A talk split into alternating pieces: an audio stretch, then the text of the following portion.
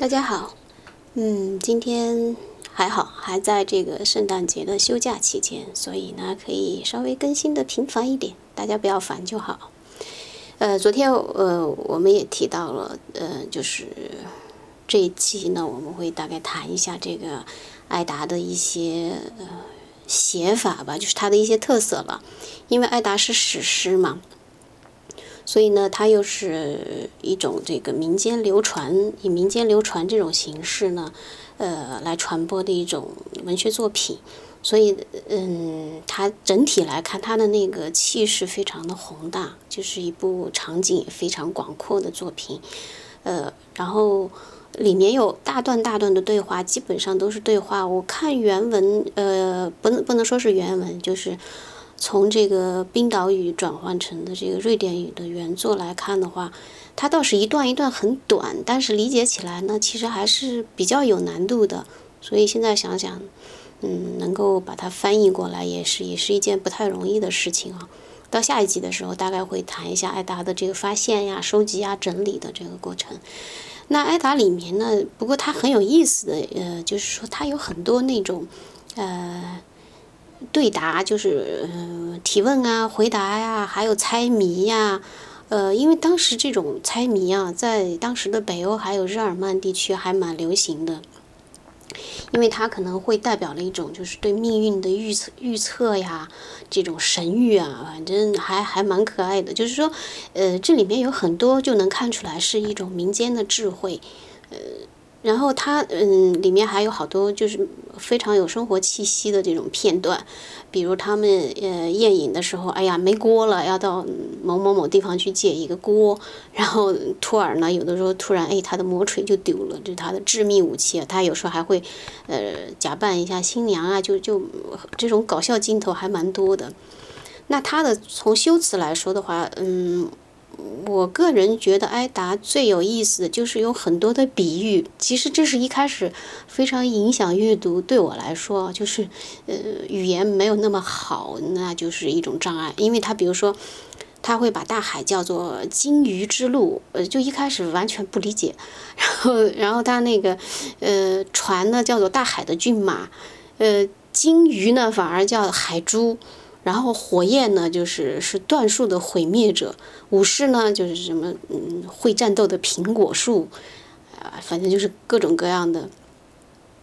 他们把那个血呃血液啊，人流出来的鲜血叫做屠杀的露水。哎呀，就是我我感觉他们真的非常有想象力，呃，那么有的时候呢，就是呃。比如说人名他也不直接叫，比如说托尔，有的时候就把他叫做这个西夫的丈夫。然后呢，或者嗯，有的时候你看到山羊之神也是指托尔，因为托尔的那个战车是公呃两匹公羊来拉的嘛。嗯，然后那个嗯漂亮人儿 就是指弗雷了，因为弗雷长得比较可爱。哎呀，关于奥丁的各种称呼啊、外号呀，更是太多了。那他们也有一些那个这种比喻是还蛮好玩的，因为呢，比如说说他们那个某一个人满脸胡须啊，就说你看他脸上都长满了森林，呃，我觉得好可爱，嗯，就我所以就是可以想可以那个感觉到真的当时的这种想象力啊，哎呀，我到现在都觉得很佩服。其实呃，如果能静下心来好好的读一下艾达的话。我准备等自己的这个 语言水平再提高的话，嗯，再来读一遍。其实一开始读还是有点粗略的，嗯，我还比较喜欢他有一个，就是说把如果一个人很大方，就说他是一个不喜欢黄金的人，呃，或者说他是一个仇恨黄金的人，真的很好。那么他的那个，嗯，因为是。他的虽然是史诗啊，就是所以一是民间的，所以呢，他的那种就是语言还是蛮活泼的，而且都是可以用来吟唱的。所以呢，就是他就是说，如果如果说是呃懂北欧这边语言的话，呃，逐条的，就是把这个艾达一条就他，因为他反正就是那么一行一行的诗嘛，呃，就是说能发现它有韵律的，它的韵律还还就是这种呃。就像那个，我不知道大家是不是熟悉诗，它就是每四行，呃，一个韵律就是一顿，它的押押韵的节奏呢，就是 A B A B 这样来押韵的，就是说它它呢只是押头韵，不押尾韵。呃，等一下我们会放一段这个，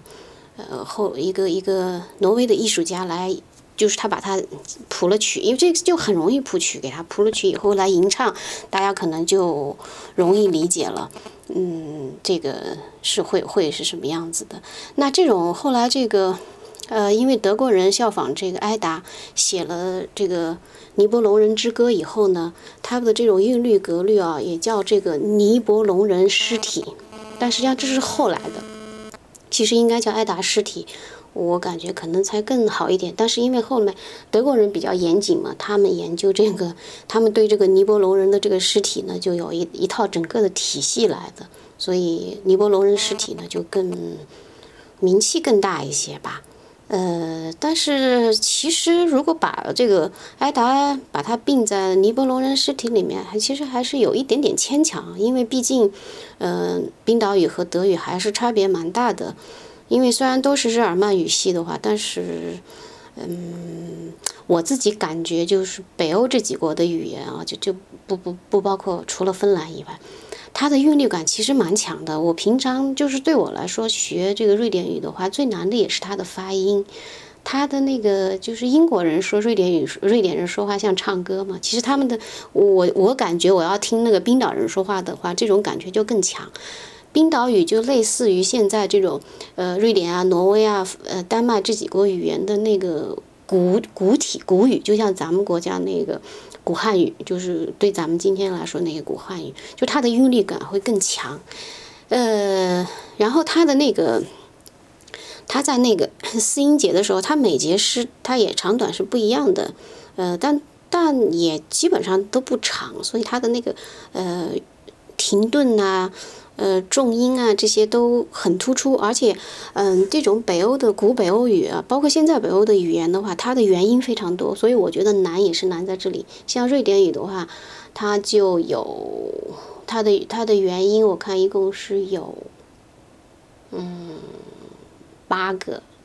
八个还是十个？突然记不太清了，等等等一下，等等等想起来再说。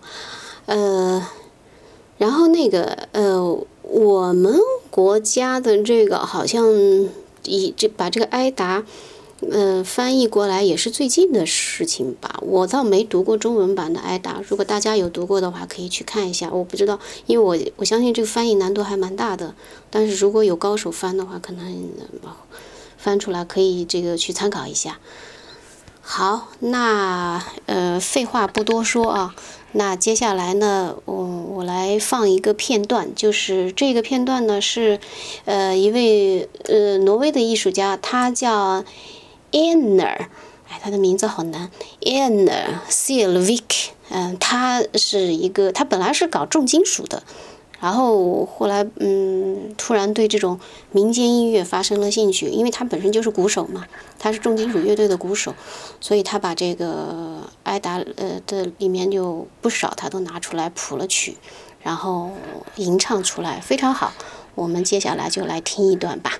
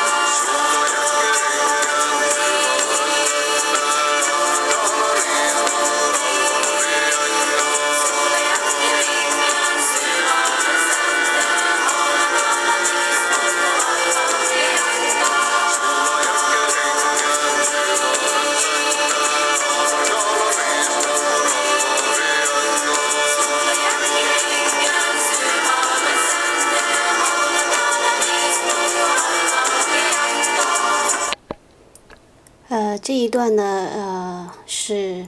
呃，就是描写了这个奥丁的那个金环，奥丁拿到金环的那个他们庆祝的场景啊。因为版权的原因呢，我不能把那个这个整首，嗯，都放给大家，只能选这个片段了。如果以后如果大家喜欢的话，呃，看看我们后面可以再找一些这个片段来听一下，来正好。来体会一下这样一首史诗作品，它然后呃用真正用这种吟唱的形式唱出来的这个是什么样子的？好吧，那今天就这样，再见。